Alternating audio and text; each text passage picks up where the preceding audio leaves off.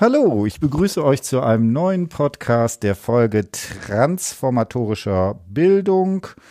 Heute ist bei mir die Luisa und wir haben eine sehr spannende Hausarbeit und auch ein sehr spannendes narratives Interview. Genau, und um wir schießen gleich los und fangen an. Erzähl mal so ein bisschen, wer bist du, was machst du und genießt du das schöne Wetter?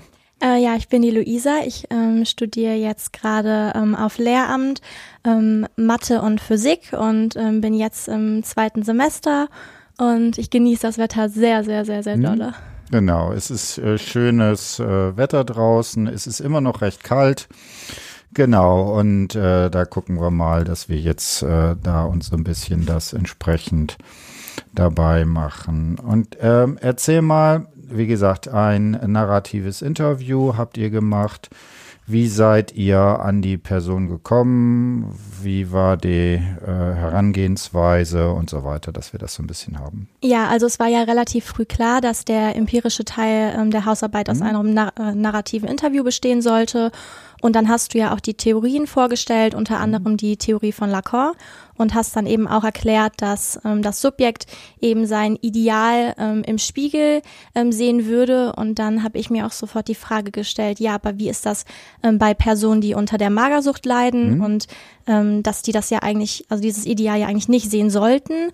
Und ähm, diese Frage ging mir eben dann nicht auf den, äh, aus dem Kopf.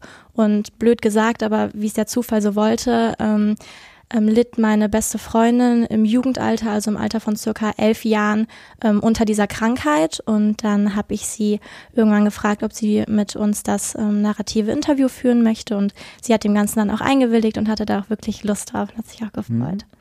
Genau, also ein sehr spannendes Thema, aber natürlich auch ein schwieriges Thema. Ich würde zu Anfang so vielleicht zwei, drei Sätze äh, nochmal so allgemein sagen. Also Magersucht, äh, Anorexia ist ja auch also ein klassisch anerkanntes Krankheitsbild. Ich habe noch mal kurz nachgeguckt, das ist nach ICD-10, das ist so dieses Klassifikationsschema äh, F15 Essstörung und da gibt's dann verschiedene Unterdinger und so weiter.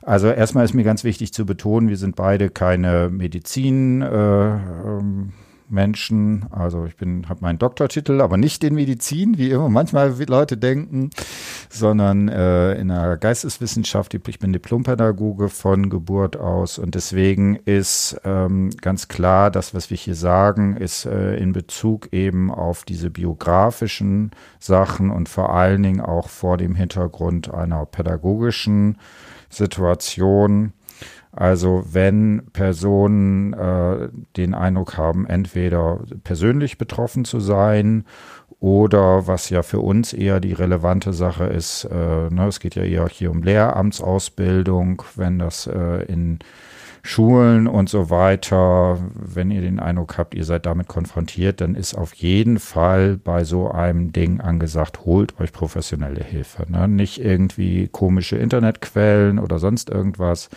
es gibt genug ähm, professionelle Telefonhotlines äh, oder Termine bei einem guten Psychologen oder guten Psychologin oder Arzt oder Ärztin. Das ist eben wichtig, weil das ist kein Ding, mit dem man sozusagen spaßen kann.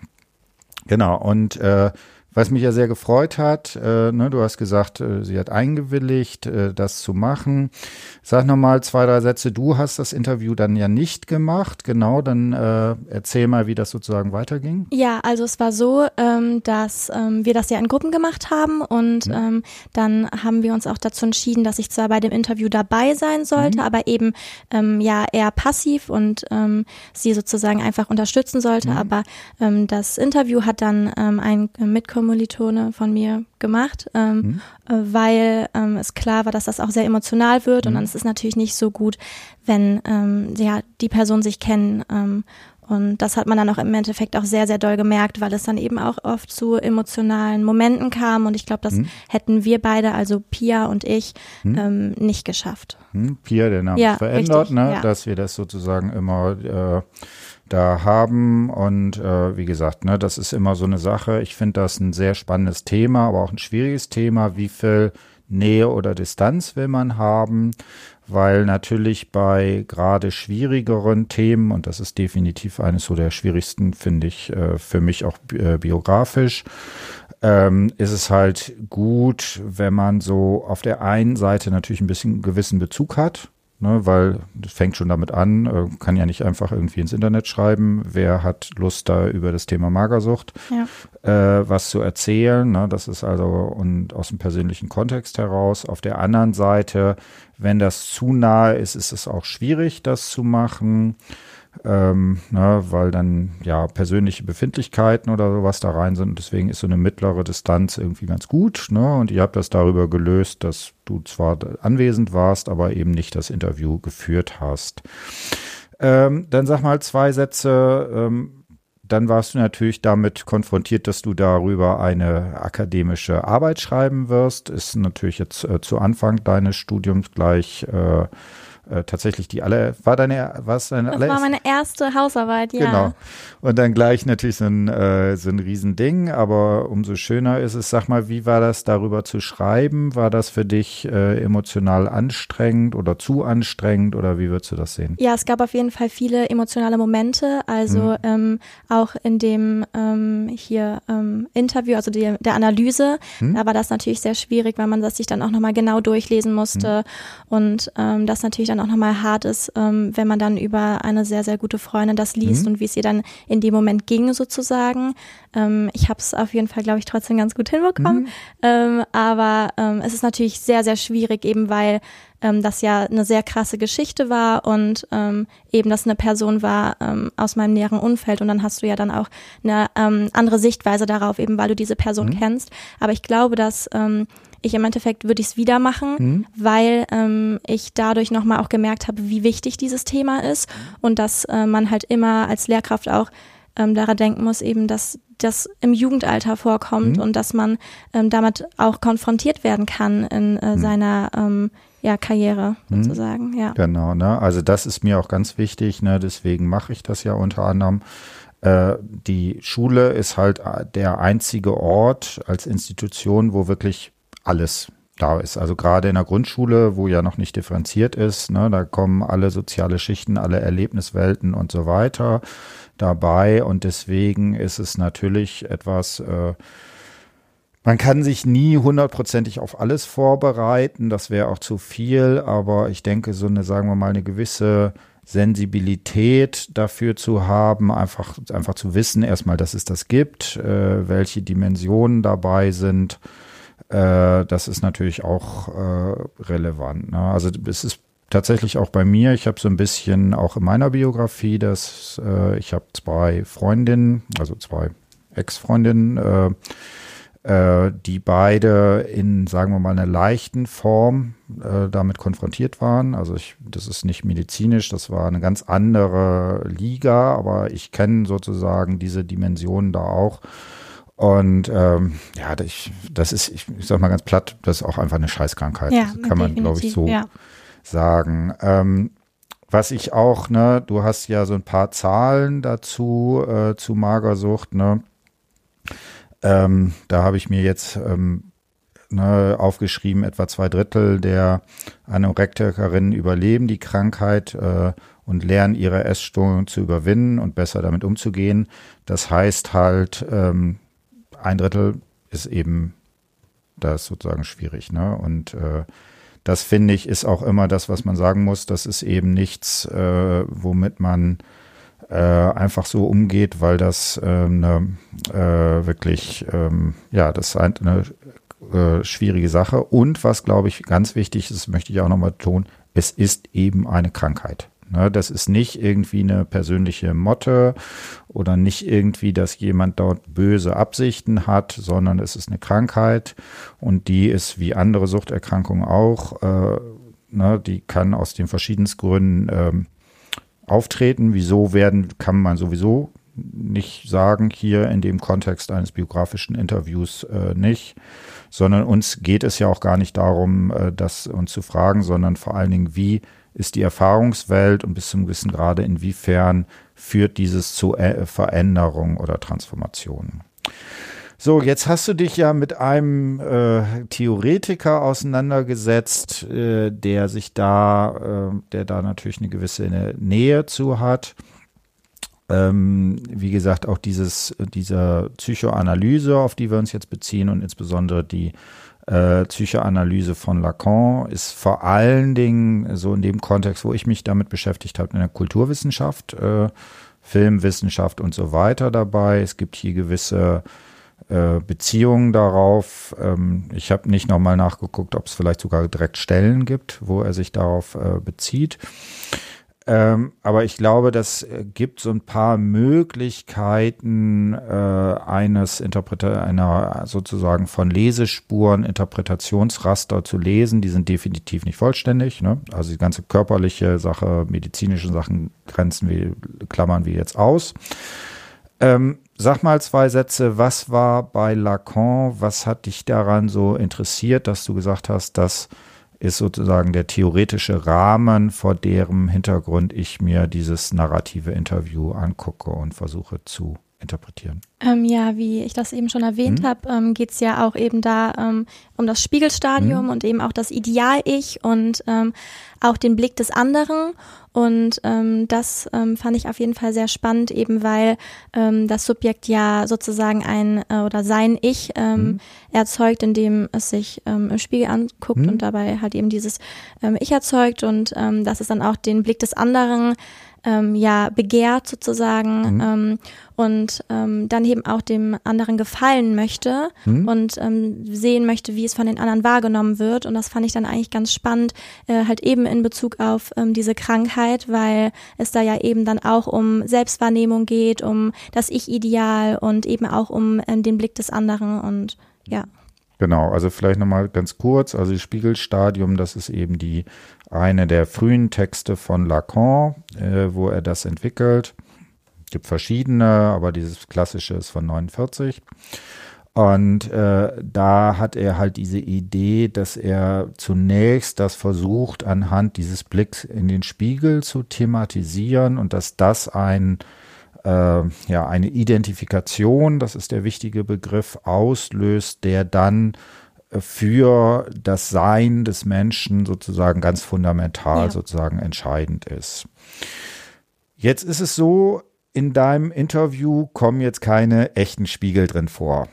Es ist, ich habe tatsächlich eine Reihe von Interviews, wo man das so ganz wortwörtlich nehmen könnte. Ich habe ein Interview, wo eine Person sagt, ich habe in den Spiegel geguckt und konnte mich, konnte dieses Bild sozusagen da nicht mehr ertragen und habe dann tatsächlich mit einem Handtuch den Spiegel sozusagen abgedeckt.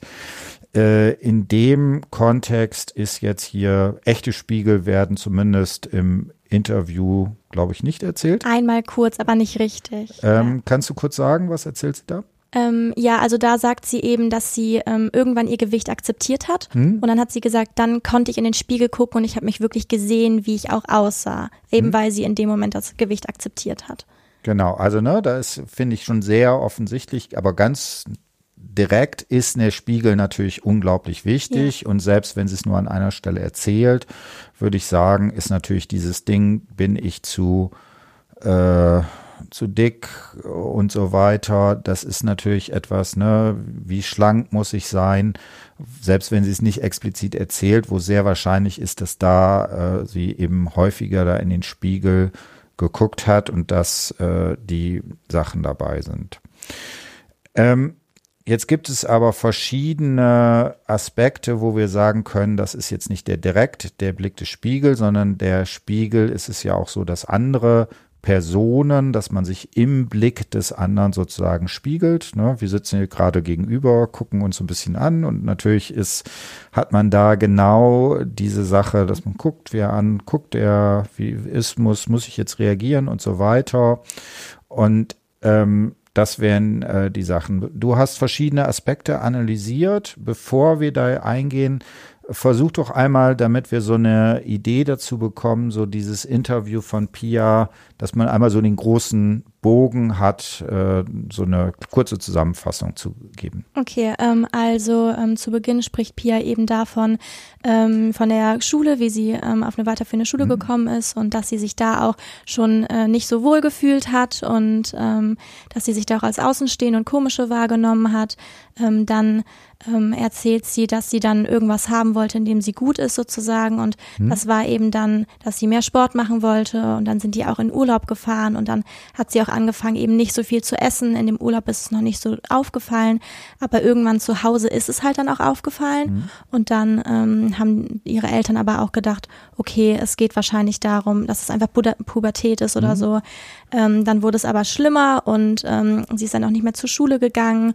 Und ähm, dann kam sie auch irgendwann ähm, zuerst in die ähm, Psychiatrie, ähm, wo ihr dann auch sogar ähm, ja eine Sonde gelegt wurde, eben weil sie gar nicht essen wollte. Ähm, und ähm, dann war es auch so, dass sie eben auch mit Depressionen zu kämpfen hatte, was auch ähm, sehr oft bei Magersucht eben dann äh, hm. dabei passiert sozusagen.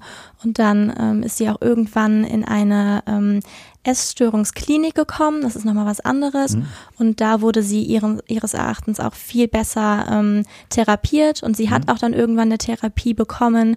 Und ähm, ja, redet dann auch ganz viel eben darüber, wie diese Therapie verlaufen ist und ähm, wie ihre Eltern darauf reagiert haben und dass sie dann auch auf eine neue Schule gekommen ist danach und dass sie sich da dann auch wohler gefühlt hat und ähm, wie sie allgemein ähm, halt der allgemeine Verlauf der ähm, ja, Krankheit und dieser Entwicklung. Hm? Genau, also ne, das ist äh, diese Sache, wie gesagt, zwei so ganz zentrale Sachen. Ne, diese erste Psychiatrie-Erfahrung, ja. die wohl sehr brutal gewesen ja. ist. Das ist tatsächlich schon beim Lesen ja irgendwie gruselig, wenn man sich das anhört. Dann die zweite, sehr viel bessere Geschichte, die dabei ist.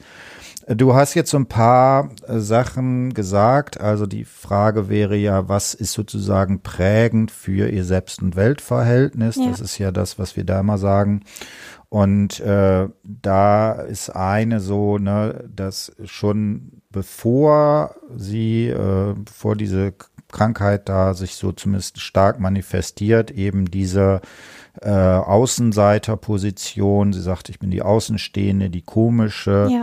Sag mal so ein paar Sachen, wie, was da sozusagen äh, zu Beginn, also dieses äh, ihr Selbst- und Weltverhältnis entsprechend prägt. Ähm, ja, also es ist halt so, dass sie ähm, eben von den anderen sozusagen, also sich selbst auch als anders und komisch betitelt hm. und ähm, eben auch erklärt, dass die ähm, anderen ähm, Kinder eben nicht so nett zu ihr waren. Und das ist ja eben so, dass ähm, das Subjekt ja eben ein, ein Begehren nach dem Blick des anderen hm. hat und dieser Blick aber im Endeffekt eben ja, die wollen ja, ein, das Subjekt möchte ja einen guten Blick und hm und das war eben nicht so. Und ähm, ich glaube, dass das äh, sie auch sehr geprägt hat, eben, dass die anderen sie ähm, nicht ähm, gut wahrnehmen oder nicht so mögen. Und ich glaube, dass das ähm, ähm, sehr prägend für sie war. Hm?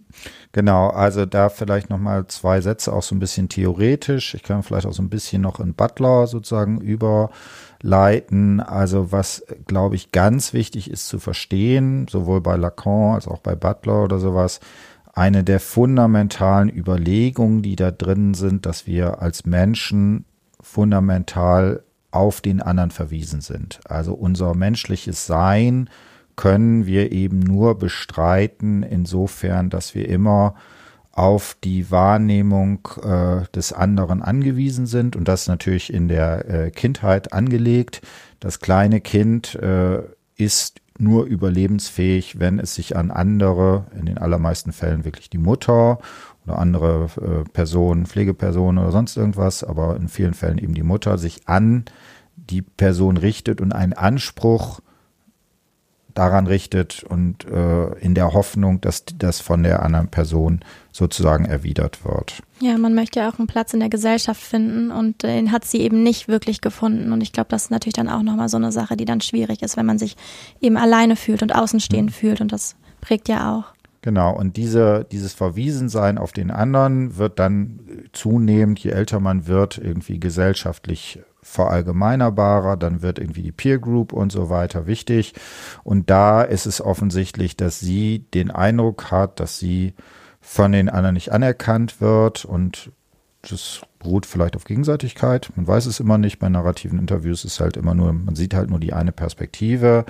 Aber äh, das wäre sozusagen jetzt der Punkt, äh, was da äh, bei ist. Und als Reaktionsform würdest du dann sagen, ist der Versuch, sich diesem Blick des anderen zu entziehen. Ja, definitiv, richtig. Hm? Ja. Genau, versuch mal so ein bisschen zu beschreiben, was, äh, wie macht sie das oder wie reagiert sie dann ja, darauf? sie geht irgendwann auch nicht mehr zur Schule, so, ne? Hm. Und ähm, sie erklärt dann auch viele Sachen, zum Beispiel erklärt sie auch Sachen, dass sie eine Brille bekommen hat und äh, dass die anderen dann gesagt haben, du hast mir die nachgemacht und dann erklärt sie, dass es ja gar nicht ihre Intention war und da merkt man dann auch, okay, das sind Punkte, die ihr sehr, sehr wichtig sind, dass sie die jetzt auch nochmal mhm. uns sagt sozusagen und dass sie dann eben nicht mehr zur Schule gehen wollte und es ihr nicht gut ging und damit entzieht sie sich sozusagen ja den Blicken des anderen. Ähm, ja. Genau, also ne, sie nimmt eine Brille, äh, jemand anders hat die noch und jetzt könnte man sagen, ja, ist vielleicht blöd, aber so what, ne? Ja. gibt nun wirklich Wichtiges auf der Welt. Aber für ihre Selbst- und Weltverhältnisse ist es so entscheidend, dass sie diese Kritik irgendwie damit nicht umgehen konnte und äh, der Versuch ist, sich quasi sozusagen vor dem Blick des anderen äh, sozusagen da herauszuziehen. Ja. Äh, wie geht's weiter? Ja, das ist dann, äh, glaube ich, sogar meine ähm, Lieblingsstelle sozusagen, hm. weil die auch sehr, sehr ja spannend ist, mhm. denn ähm, dann erzählt sie eben davon, dass sie sich eben auch ähm, heimlich Essen genommen, äh, nicht gegessen hat sozusagen mhm. und das vor ihren ähm, Eltern verheimlicht hat, weil sie sich dadurch ja auch den Blicken des anderen entzogen hat, ähm, denn ihr war eigentlich sozusagen ziemlich bewusst, dass ähm, ja ihre Eltern das nicht ähm, akzeptieren würden. Hm. Und ähm, wie heißt es, das ist natürlich dann auch nochmal, eben weil sie auch einer Fremdheitserfahrung hm. ähm, aus dem Weg gegen, gehen wollte, ähm, weil ähm, sie war ja in dem Moment nicht gesund und ähm, ich glaube, dass dieser Blick des gesunden Subjekts für sie sehr fremd gewesen wäre. Ähm, und das fand hm. ich eigentlich auch sehr spannend. Genau, äh, wenn du sagst, es ist deine Lieblingsstelle, äh, ja. äh, kannst du die kurz äh, vorlesen? Ähm, ja, einen Moment. Mhm. Dann muss ich das. Ähm, ich glaube, ich habe noch eine bessere Lieblingsstelle. Hier. Ähm, oh, gleich hier. mehrere Lieblingsstellen. Ja, ja, die sind sehr, also da sind viele Spiegelfiguren ähm, zu mhm. finden und das finde ich sehr spannend. Ähm, also sie sagt, und dann aber, ich wusste, ich kann meine Eltern nie fragen. Ich möchte da jetzt mal ausprobieren, dass ich zum Beispiel auf Brot verzichte oder auf Nudeln oder auf Kohlenhydrate oder sowas. Deswegen habe ich halt das Ganze versucht, heimlich zu machen. Und dann, als wir wieder zurück waren, also als wir wieder zurück waren aus dem Urlaub in Holland und dann halt so angefangen, dass ich viel Sport gemacht habe, ähm, weniger zu essen. Und dann war so ein Moment, dass, ja, dann kommt wieder was mit dem Sportunterricht, dass dann auch wieder andere Personen was gesagt haben. Ähm, aber meine Lieblingsstelle, ich habe noch eine bessere, glaube ich. Hm, dann äh, liest die mal. Die habe ich auch noch. Ähm, so, ähm, da geht es nämlich eben darum, dass ihr Vater ihr sozusagen indirekt den mhm. Spiegel vorhält. Mhm. Ähm, nämlich er zeigt ihr ein Bild von mhm. einem Kind aus Afrika. Ähm, und die Gemeinsamkeit von ähm, dem Kind und Pia ist halt eben, dass ähm, ja die beiden mhm. sehr ähm, stark untergewichtig sind. Und ähm, ich lese die Stelle einmal vor. Und dann, ähm, und ich weiß auch noch einmal, hatte mir so mein Papa, mein Pa, mein Vater auch so in der Zeitung gezeigt, so ein Foto gezeigt von einem Kind aus Afrika, das also verhungert ist. Dann meinte er so, willst du so aussehen? Ist es das, was du möchtest? Möchtest du so aussehen? Mhm. Aber ich, meine Intention war ja gar nicht, dass ich so dünn aussehe. Also ich, ich wollte ja niemals dieses knochig aussehen, sag ich mal. In meinen Augen war ich ja zu dick. Ich war in meinen Augen nicht gut genug, nicht perfekt, weiß ich nicht was. Und das, das also, das war ja nie meine Intention, dass ich so aussehe. Und, und das war dann auch der Moment, ähm, wo wir dann eine Pause einlegen mussten, weil das dann wohl ähm, ja sehr mhm. emotional wurde. Mhm. Und das finde ich eigentlich sehr, sehr spannend, eben weil ähm, sie halt dadurch halt auch wieder eine Fremdheitserfahrung ähm, erfahren hat, sozusagen, eben weil ähm, sie sich eben nicht mit diesem Kind identifizieren konnte und ähm, keinen, keine Gemeinsamkeit gesehen mhm. hat und es ja eigentlich so war, dass beide halt eben ja nicht viel ähm, Gewicht hatten.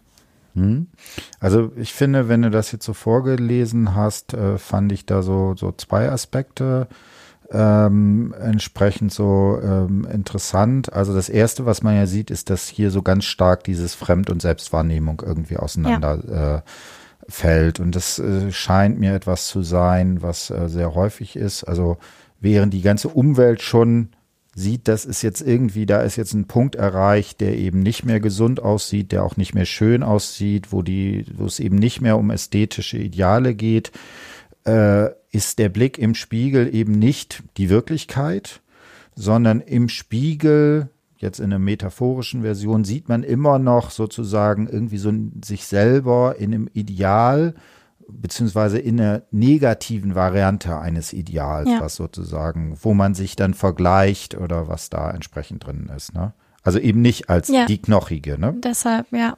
Eben weil sie halt eben die äh, eine verzerrte Wahrnehmung hat und sich eben halt auch, sie sagt ja auch, dass sie eben eigentlich nicht knochig aussehen wollte, ja. aber trotzdem tat sie das, aber sie sah es halt eben nicht aus mhm. ihren, in ihren Augen.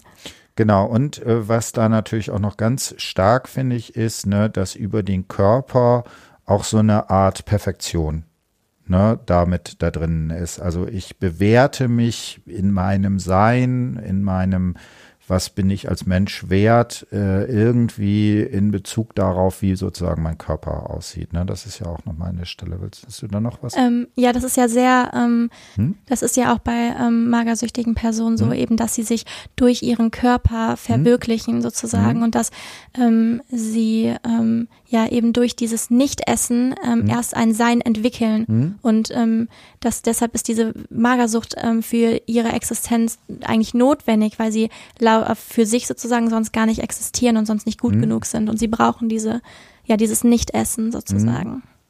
Genau, ne? Das wären die Sachen. Ähm, du hast jetzt so ein paar Figuren nochmal aufgemacht. Äh, Was ich äh, interessant fand, die Waage als Spiegel. Ne? Es ist ja so, äh, ich finde das auch vom Wort, Waage, Waage wird zu Spiegel und umgekehrt. Ähm, jetzt würde man ja erstmal ganz platt sagen, äh, ja, eine Waage, darin kann man sich ja nicht spiegeln. Äh, wieso würdest du sagen, doch? Ähm, ja, weil ich habe gesagt, dass die Waage eben auch äh, eine Spiegelfunktion mhm. darstellt, eben weil ähm, sie ja auch darüber redet, dass ähm, also auch wichtig zu wissen, nicht die Waage, sondern eben die Zahl auf mhm. der Waage ist eigentlich der Spiegel für sie, ähm, denn ähm, sie wiegt sich ja und sagt dann, oh, ich bin zu dick. Mhm. Und äh, sie sagt dann eben auch, dass eben diese Zahl auf der Waage eben das ähm, Abbild, was sie im Spiegel sieht, beeinflusst. Ähm, das sagt sie auch im späteren Verlauf, eben, dass sie sagt zum Beispiel, als ich die 40 Kilogramm akzeptiert mhm. habe, konnte ich mich im Spiegel so sehen, wie mhm. ich eben war. Mhm. Aber wenn dann da 41 stand, dann war ich im Spiegel sofort zu dick. Das hm? bedeutet eben, dass nur diese Zahl auf der Waage ähm, hat das Bild beeinflusst hat, was sie dann eben im Spiegel gesehen hat. Und das fand ich total spannend, eben weil es halt eigentlich gar kein Spiegel ist und eben nur metaphorisch gesehen sozusagen. Hm. Genau, und aber was ich finde da auch nochmal äh, sehr, sehr deutlich wird, äh, in dem, wie du das siehst, wie halluzinatorisch hm, oder phantasmagorisch oder wie auch immer solche Bilder, Spiegelbilder sind. Ja. Ne? Also das, das Interessante ist, die Zahl auf der Waage beeinflusst, wie man sozusagen dieses ja. Bild sieht. Ne? Das ist ja sozusagen sehr interessant. Äh, hast du eine Idee zu der Zahl? Also ähm. wieso macht das die Zahl so relevant? Ja, weil, also ich glaube, das hat ja jeder, auch ein gesunder Mensch, dass er merkt, okay, wenn ich jetzt total viel zu mir nehme, dann, oh nein, mhm. so, ne? Aber, ähm, also ich, ich glaube, ich weiß es gar nicht eben, weil ich das äh, zum Glück von dieser Krankheit nicht betroffen war. Aber ich glaube halt, wenn du krank bist, dann ist jeder Kilogramm zu viel. Dann denkst du, okay, den, die anderen sehen das auch. Und ähm, das, es ist ja so, es wird ja mehr. Mhm. Und ähm, dass das vielleicht dann so ein bisschen dann auch irgendwie, ja, also ich weiß nicht. Genau, ne? also erstmal so zum Beispiel für mich, ich würde sagen, glücklicherweise, ich habe lange Zeit überhaupt gar nicht gewusst, ja. was ich wiege ja, ja. oder sowas. Ne? War mir auch ehrlich gesagt egal. Äh, was ich dabei finde, und das ist sozusagen ganz deutlich, äh, viele Sachen, sowas wie eine optische Wahrnehmung und so weiter, das ist ja alles so interpretationsabhängig. Und was ich da auch rauslese, ist diese die Zahl auf dem Spiegel, das ist etwas ganz Konkretes. Und das macht es natürlich für eine solche Identifikation so gut, weil da kann man entweder sagen, ich bin jetzt über 40 oder unter 40. Das ja. ist also was, womit man äh, sich, ähm, was plötzlich so eine Objektivität da entsprechend drin ist. Und auf der anderen Seite ist es natürlich auch, finde das Traurige, dass wenn man, dass man quasi sich selber an so eine Messlatte bindet. Ja, ne? Zu sagen, das ist eigentlich für mein Sein entscheidend, was für eine komische Zahl da drauf steht und nicht, was weiß ich, wie mein Umgang mit der Welt ist oder sonst irgendwas, wie ich mich fühle und so. Ja, ihr Selbstgefühl war sozusagen von der Zahl ähm, auf der Waage abhängig. Genau, Ja. genau. Ne? Ähm, wie geht's dann von der ähm, sozusagen jetzt wieder zurück auf die äh, Erzählung? Also jetzt haben wir so ein bisschen da gesagt, was sozusagen die, äh, die Situation ist. Ja. Äh, wie geht's jetzt in der Biografie weiter? Ähm, ja, also da sind halt ähm, sehr spannende ähm, Abschnitte noch, eben zum Beispiel auch der Abschnitt, ähm, halt einmal erzählt sie halt auch von der Psychiatrie. Hm? und dass ähm, da zum Beispiel ähm, wusste sie auch nicht, wie viel sie wiegt. Und als sie dann auch entlassen wurde, war das für sie halt ähm, sehr, sehr schlimm, weil sie dann wieder allein gelassen wurde sozusagen in dem Mhm. Moment. Und dann wurde sie halt wieder eingewiesen und wurde dann eben ähm, auch zwangssondiert sondiert. Ähm, und ähm, dann erzählt sie eben zum Beispiel von der ähm, ähm, Essstörungsklinik und erklärt da, Mhm. dass das da eigentlich war, jeder isst, das ist einfach normal, wir essen hier. Und wir wiegen uns und es ist sehr offen damit umgegangen, äh, also die Klinik. Und ähm, das, da sagt sie auch, dass ihr das auch sehr geholfen hat ähm, und dass sie dann ja auch eben auch ähm, Therapiemaßnahmen äh, wie zum Beispiel eben das Beispiel mit dem Seil, soll ich das kurz erklären? Äh, bleib Oder, erst erstmal, äh, damit wir das so zeitlich Ja. hinkriegen. Äh, denn du hast gesagt, zwei Psychiatrieaufenthalte. Ja, Äh, erzähl die mal. Also der zweite ist ja der, wo es am schwierigsten ist. Ne? Ja. Erzähl mal einfach von der Chronologie her. Was ist da genau passiert? Ja, ähm, also das war dann so, dass sie ähm, dann ähm, eingewiesen wurde und dann war es auch so, dass sie dann auch ihre Eltern nicht mehr sehen durfte Mhm. ähm, und ähm, sie dann äh, die in der Psychiatrie halt einfach versucht haben, dass sie dann erstmal was isst und wieder zunimmt, Mhm. weil das halt eben ähm, ja ein sehr kritischer Zustand war Mhm. und ähm, dann war es eben so, dass sie dann immer wieder ähm, zugenommen hat und dann aber wieder entlassen wurde. Und ähm, das Problem, ähm, das erklärt sie dann auch eben, dass es so war, dass wenn sie sich alleine Essen nehmen ähm, sollte, dann hat das nicht so gut funktioniert. Hm? Und ähm, dass sie dann in der Psychiatrie und zu Hause, wenn dann ihre Eltern da waren, dass sie dann schon ein bisschen die Kontrolle hatte. Aber als sie dann wieder in Urlaub gefahren sind oder so, dass ähm, ihre Mama dann auch wieder zurück mit ihr musste, weil sie da eben nicht mehr die Kontrolle hatte und weniger wieder gegessen hat und die Magersucht sozusagen die Kontrolle übernommen hat und sie dadurch dann auch wieder in die ähm, ja, Psychiatrie musste. Ähm, ja. Genau, und ich meine, das ist natürlich dann eine ganz schwierige Entscheidung, aber irgendwann äh, muss man natürlich auch jetzt von Seiten der Eltern oder sowas, wenn es jetzt wirklich anfängt, und das ist äh, definitiv in dem Punkt, ne, Leben oder Tod, Ja, äh, wo es hier drum geht, ist natürlich äh, die Herausforderung, dass man wahrscheinlich irgendwann dann auch sagen muss, äh, man äh, nimmt das sozusagen aus der Verantwortung der entsprechenden Personen weg, ne? was natürlich äh, eine, eine extreme auch Erfahrung der Erniedrigung ist, ne? dass man das nicht mehr entscheiden kann. Ja.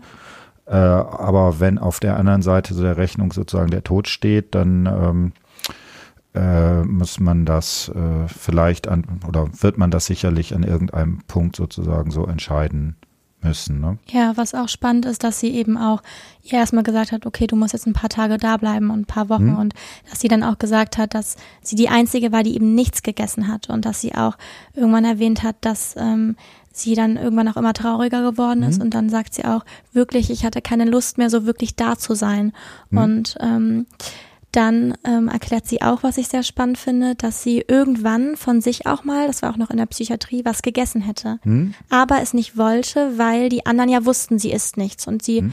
ähm, dann Angst hatte sozusagen, dass die anderen denken, ja, es ist jetzt wieder alles gut, aber es ist ja nicht so. Hm? Und ähm, dass ähm, dann auch wirklich die Leute versucht haben, mit ihr zu reden und zu ihr zu erklären, okay, wenn du jetzt nicht isst, dann stirbst du. Hm? Aber sie der Meinung war, nein, ich, ich sterb schon nicht, das wird schon, das wird schon alles funktionieren, so. Hm? Also da ist natürlich dann auch so ein fieser Teufelskreis, Ja. der sich dann sozusagen da entspannt, ähm, da mit drin. Ähm, genau, und aber glücklicherweise irgendwann äh, funktioniert es dann mehr Ja. oder weniger. Du hattest jetzt gesagt, äh, dieses mit dem, mit der, äh, mit dem Band, ist das schon in der? Äh nee, das ist dann äh, bei der Klinik, in der Klinik passiert, weil da haben die halt auch viel offener geredet mit ihr und hm? ähm, da ist das passiert. Soll ich das kurz erklären? Genau, also brauchen wir noch was äh, zu den Psychiatrien oder? Nein, eigentlich okay. nicht. Okay, dann machen wir jetzt den Sprung, dann geht's erstmal wieder äh, sie kommt wieder nach, nach Hause, Hause ja. und da eine gewisse Zeit lang funktioniert es dann da. Richtig, ne? ja, und dann funktioniert es halt wieder nicht. Ja. Und dann ähm, haben die Eltern sich halt auch ähm, sozusagen um, um eine Essstörungsklinik mhm. ähm, gekümmert und da ist sie dann auch eingewiesen worden. Und ähm, wie ich eben gesagt habe, war es halt eben so, dass mit sehr offen eben mit dieser Krankheit umgegangen mhm. wurde. Und ähm, da musste sie dann zum Beispiel auch einmal ähm, sich ein Seil ähm, so hinlegen im ähm, Durchmesser sozusagen wie dick ihr Bein oder eben, ne, also hm. ja, oder nicht dick ihr Bein, ähm, wie sie das wahrgenommen hat. Und dann sollte sie das später nachmessen. Und hm. da ist ihr zum Beispiel dann auch be bewusst geworden, oh wow, ähm, das ist ja viel dünner, als ich gedacht habe. Und ähm, das habe ich dann dahingegen interpretiert, dass ich halt auch ähm, gesagt habe, dass ähm, ihr zu sagen, dass sie zu dünn war, dass das mhm. nichts gebracht hat, aber ähm, ihr das zu zeigen und sie musste das mhm. sozusagen selbst herausfinden. Und das fand ich ganz spannend, weil das ja eigentlich ein Widerspruch ist zu der, also so ein kleiner Widerspruch zu der Theorie von Lacan, weil da sagt man ja, der Blick des anderen ist sehr wichtig für das Subjekt. Mhm. Ähm, aber in dem Fall war es ja eben so, dass der Blick des anderen ähm, ihr egal war sozusagen und nicht so eine hohe Wichtung hatte wie ähm, eben ihr eigener Blick oder eben das, was sie dann halt durch das Seil ähm, ähm, gesehen hat. Mhm. Und da ist es dann auch wieder mir aufgefallen, dass am Anfang war ihr der Blick ja sehr, sehr wichtig. Und da war es ja so, dass sie dann ähm, auch sehr traurig war, eben weil sie sich nicht wohlgefühlt hat in der Klasse. Und dann, als die Krankheit dann sozusagen Überhand genommen hat, merkt man, okay, ähm, dass die Krankheit sie schon so im Griff hat, dass dieser Blick vom anderen gar nicht mehr so, ja, gar, gar nicht mehr so eine starke Wichtung hat. Mhm. Ja.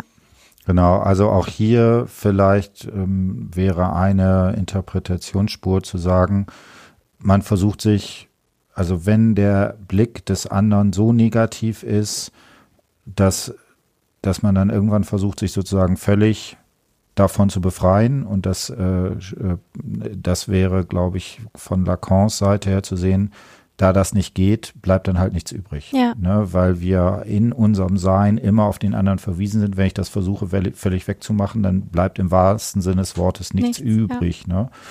Und ähm, natürlich ist aber auch dieses Seil natürlich auch in gewisser Weise ein Spiegel, äh, ein Spiegel oder auch eine Objektivierung des Blick des, äh, des Blicks des anderen. Ne? Da, also das ist ja dann, deswegen funktioniert es ja wahrscheinlich äh, weil das eben nicht über, man redet gut zu oder sowas ist, sondern da objektiviert sich ja etwas, was die eigene Wahrnehmung in Frage stellt. Ja?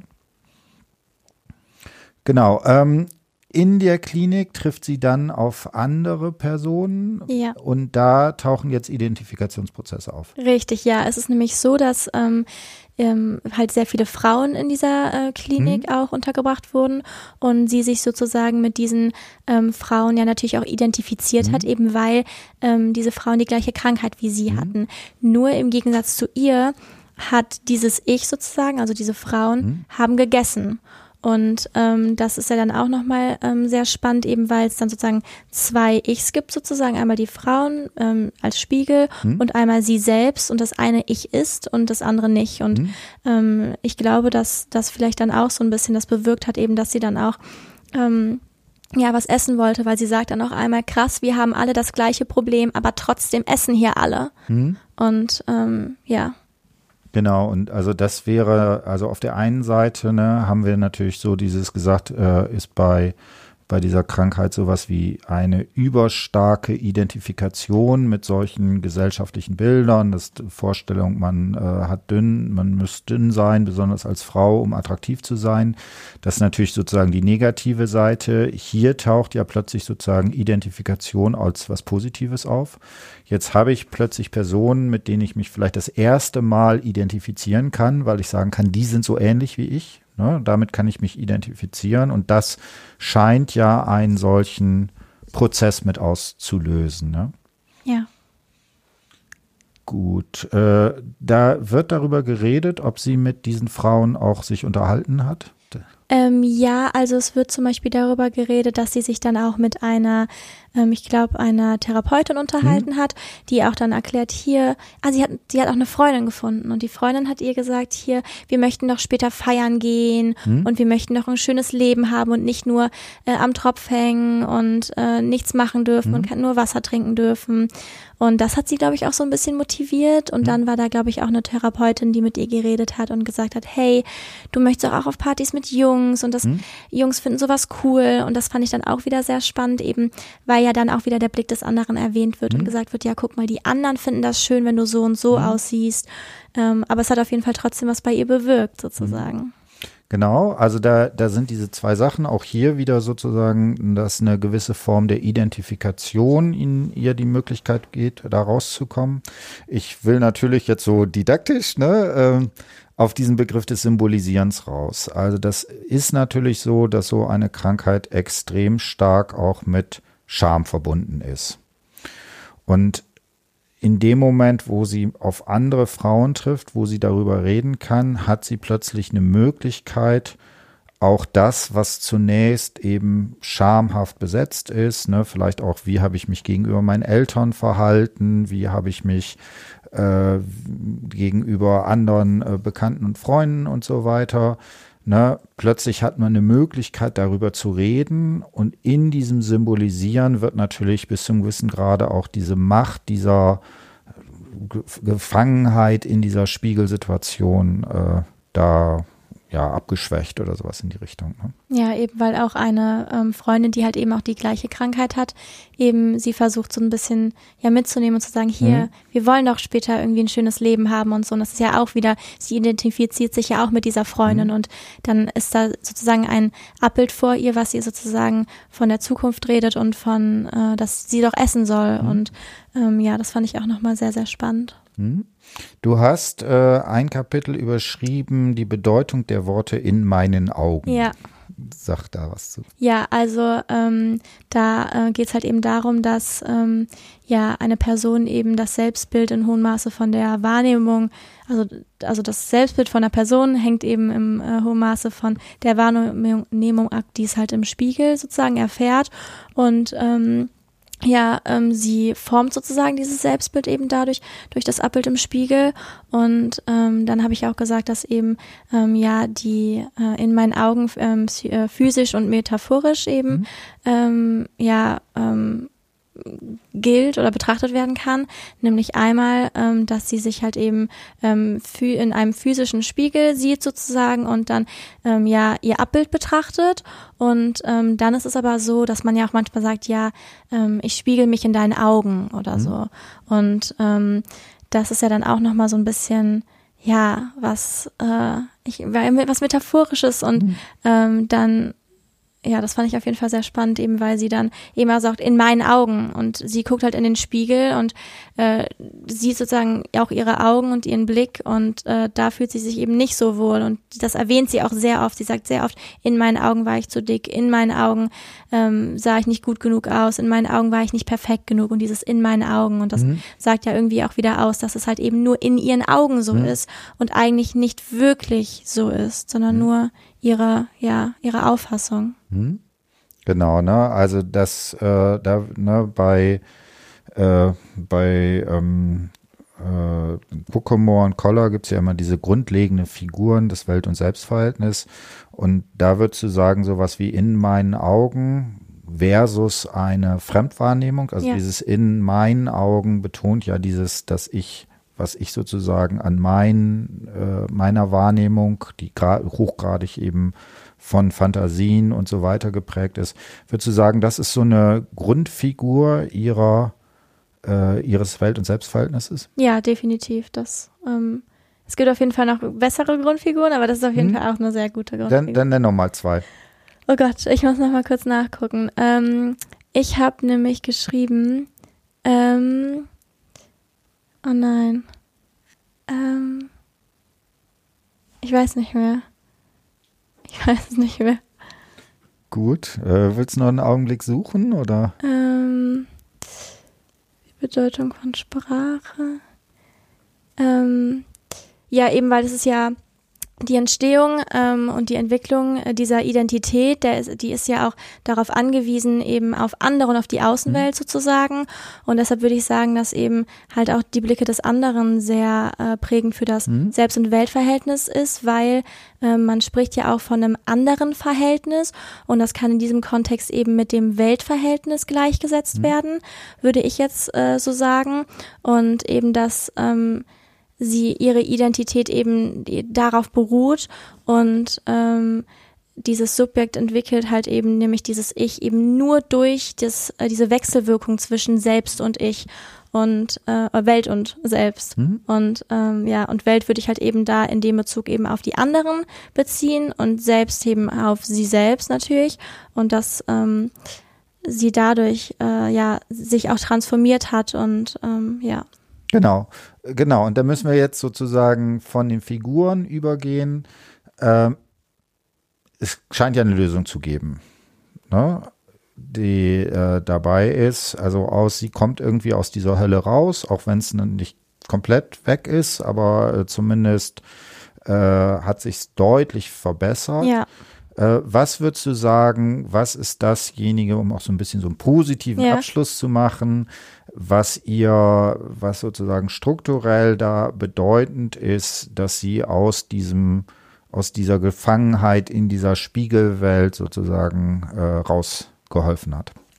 Ähm, ja, also ich würde sagen eben, dass sie ähm, irgendwann sagt sie ja auch, dass sie das ähm, ihre Eltern so traurig waren mhm. und äh, dass sie das dann auch irgendwie beeinflusst hat. Mhm. Ähm, dann ähm, spricht sie ja auch davon, dass sie halt eben auch wirklich dann äh, doch leben wollte und doch eine Zukunft haben wollte und ähm, sie ähm, erzählt ja dann auch jetzt im Nachhinein ähm, dass sie auch sehr, sehr, also nicht sehr, sehr froh ist natürlich, diese Krankheit gehabt zu haben, aber sie sagt ja auch, dass sie eben ähm, nur durch diese Krankheit so der die Person ist, die sie jetzt mhm. eben ist und dass das auch eigentlich so eine Art Bild reden wir schon über Bildungsprozesse? Ja, ja. Okay. Ja, ja. Transformation ja. ist ja äh, Bildung. Dann äh, dass äh, das eigentlich eigentlich der größte Bildungsprozess ist eben, dass sie da jetzt so offen drüber reden kann. Natürlich ist es so, dass ähm, ja es gibt immer emotionale Momente, aber das ist natürlich normal, weil das ist ja ähm, ja ein Teil ihres Lebens sozusagen. Aber ich finde der größte Bildungsprozess ist eben, dass sie diese Krankheit überwunden hat, hm. ähm,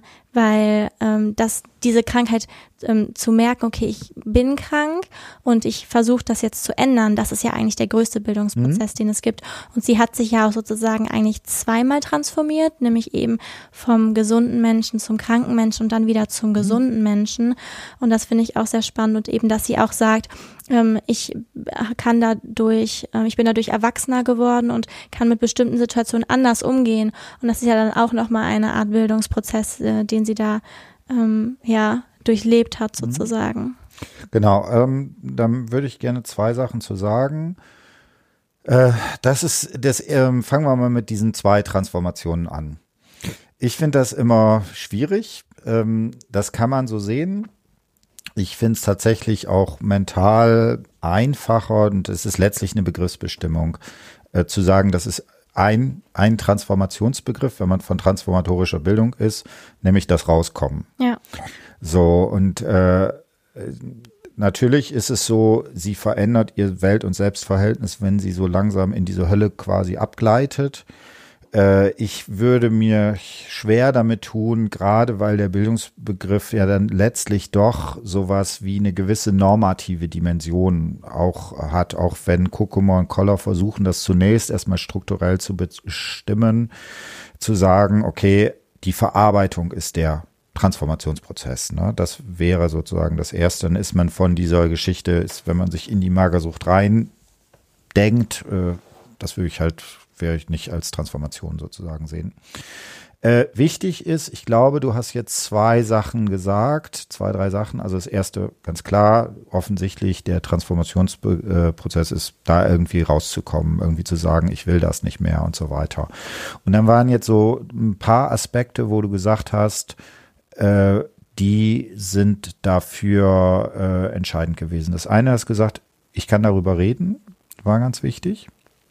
Kannst du dann noch zwei, drei Sätze Ach so, dass sagen? sie da jetzt drüber reden. Genau. Ja, sie, sie redet da total offen drüber und ähm, sie ähm, geht damit auch sehr offen um. Mhm. Sie hat auch, was ich jetzt vielleicht nicht so erwähnt habe, ähm, auch ähm, Narben, die man auch Mhm. sehen kann, aber läuft damit auch offen rum, trägt kurze Oberteile eben, weil sie sagt, es ist ein Teil meines Lebens, es ist passiert, ich bin der Mensch, der ich jetzt bin deswegen. Und ähm, das zeigt ja auch eben, Mhm. dass ein Bildungsprozess stattgefunden hat, weil ich glaube, dass ähm, du sonst darüber nicht so offen und gut drüber reden könntest und auch Mhm. nicht dieses Interview führen würdest. Hm? Also das finde ich jetzt auch, ne, was du äh, ganz zum Schluss gesagt hast. Alleine die Tatsache, dass sie dieses Interview führt, ist, finde ich, für mich ein ganz starker Indikator, dass dieser Bildungsprozess sozusagen stattgefunden äh, gefunden hat oder vielleicht sogar ein bisschen, dass er während ihr das Interview geführt hat. Das ist ja bis zum Wissen gerade nur ein Teil dieses Bildungsprozesses. Ja. Ne? Ja. Und äh, das ist natürlich direkt mit Lacan anschlussfähig, der ja sagt, also dieses Entscheidende ist eigentlich, es geht immer darum zu symbolisieren.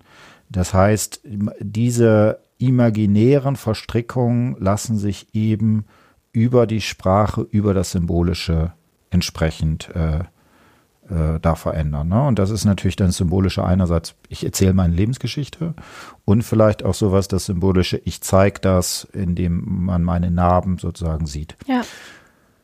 Ähm, das Zweite ist, was du gesagt hast, ist, dass sie ja sogar in so einer Aufhebungsfigur dem auch was Positives abgewinnt. Ja.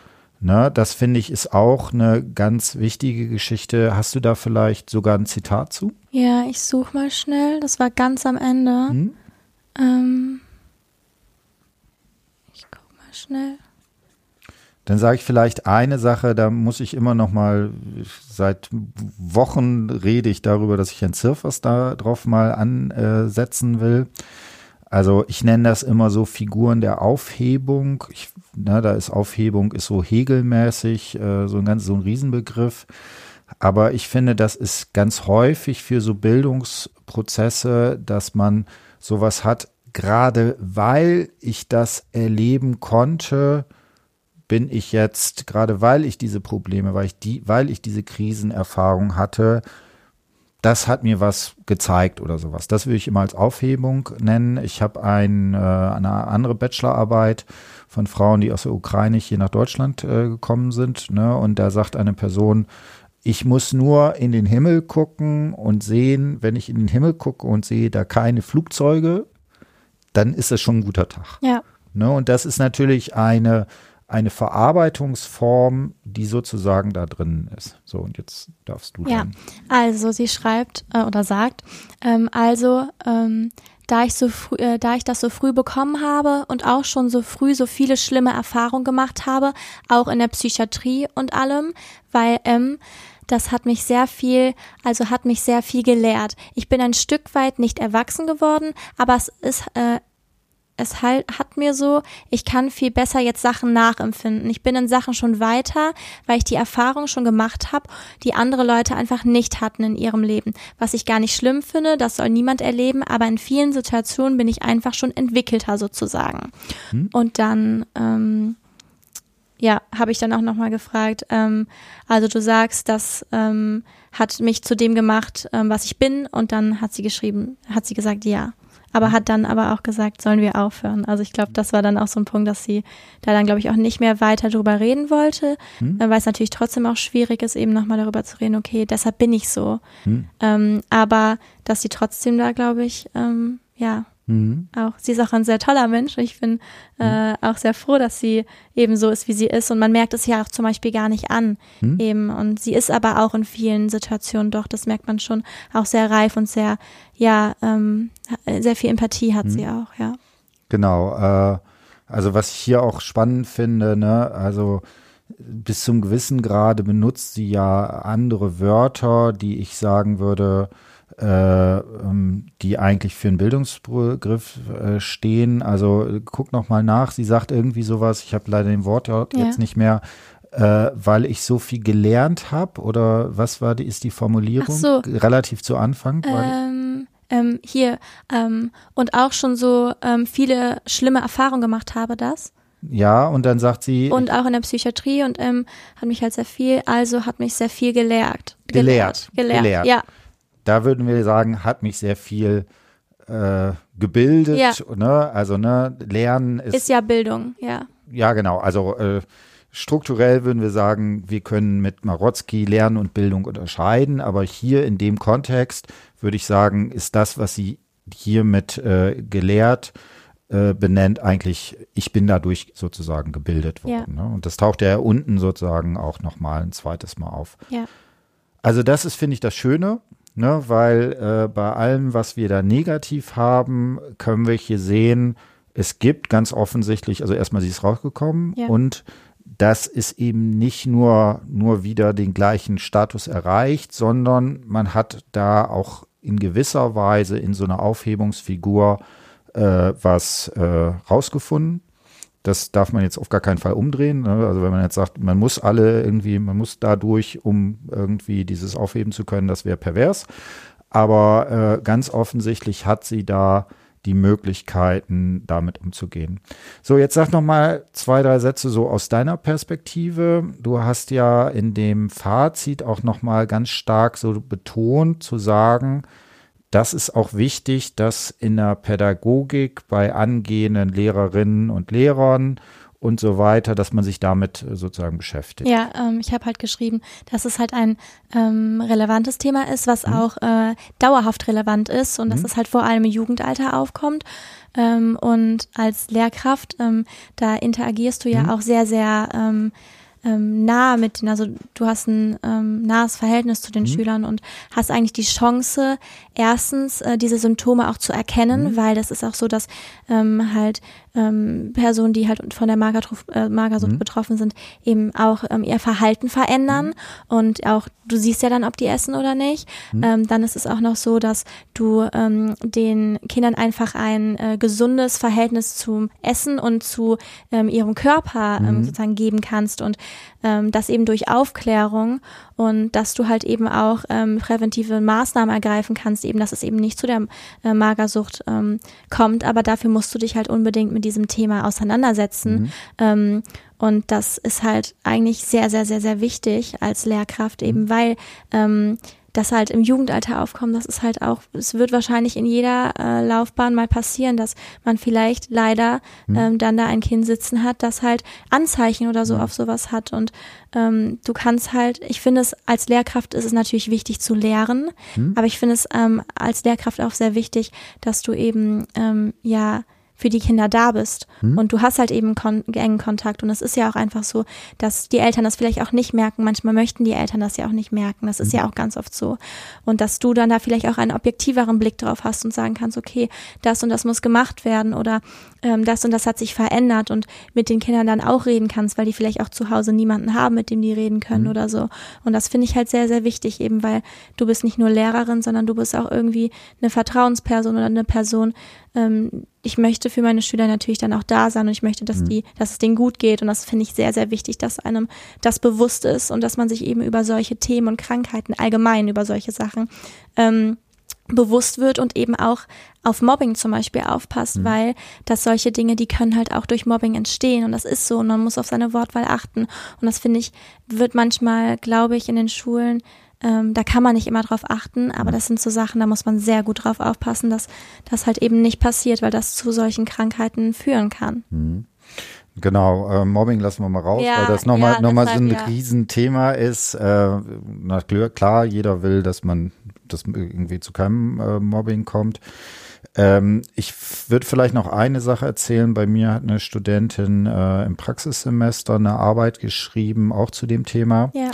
Und äh, hat da auch, äh, da gab es auch eine Sache, dass tatsächlich so ähm, im Internet, was weiß ich, äh, weiß ich jetzt nicht, TikTok, äh, irgendwas, Instagram oder Ja. sonst was, wo es ja tatsächlich Foren gibt, wo sich dann in vielen Fällen dann Frauen quasi auch äh, reinsteigern.